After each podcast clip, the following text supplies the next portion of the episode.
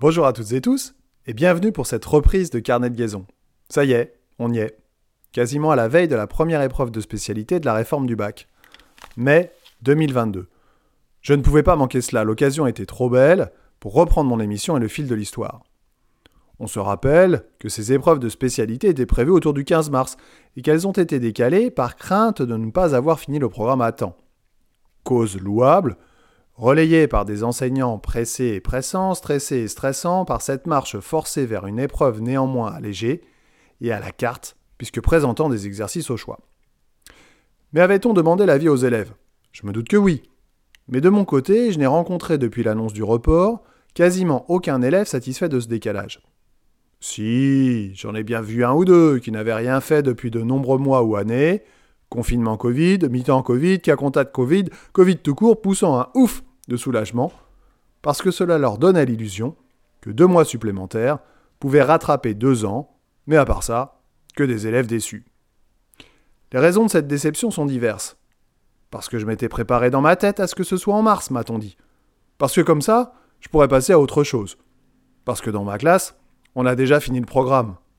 Parce que je n'ai pas envie de réviser et de préparer le grand oral en même temps. Mais l'argument le plus souvent entendu a été parce qu'en avril et en mai, je passe des concours.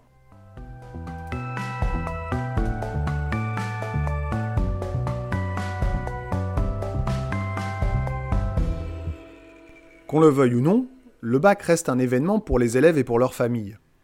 On peut le trouver réformé, dévalorisé, allégé, harmonisé, dans l'esprit des jeunes et des familles, cela reste une source de stress intense et une période parfois difficile à gérer.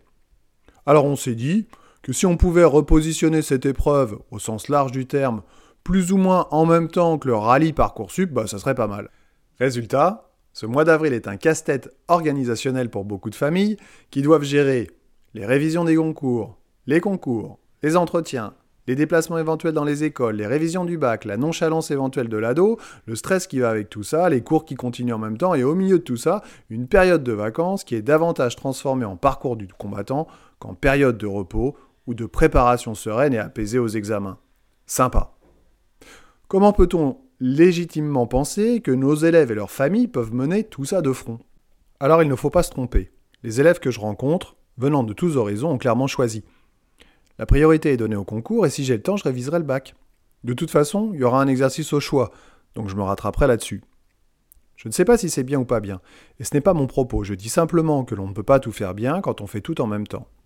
Et quand je pense aux collègues qui insistent en ce moment pour que les travaux autour du grand oral avancent, vous pensez réellement que c'est la priorité actuelle des élèves?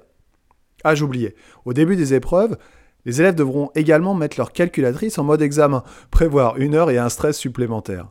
Mon Dieu, quelle épreuve Si vous aimez cette émission, n'hésitez pas à en parler autour de vous, à mettre 5 étoiles sur votre plateforme préférée, un petit commentaire, et puis rejoignez-moi sur ma page Facebook, podcast Carnet de Liaison, ou sur Insta, Carnet de Liaison Pod. Je vous dis à bientôt, et d'ici là, portez-vous bien.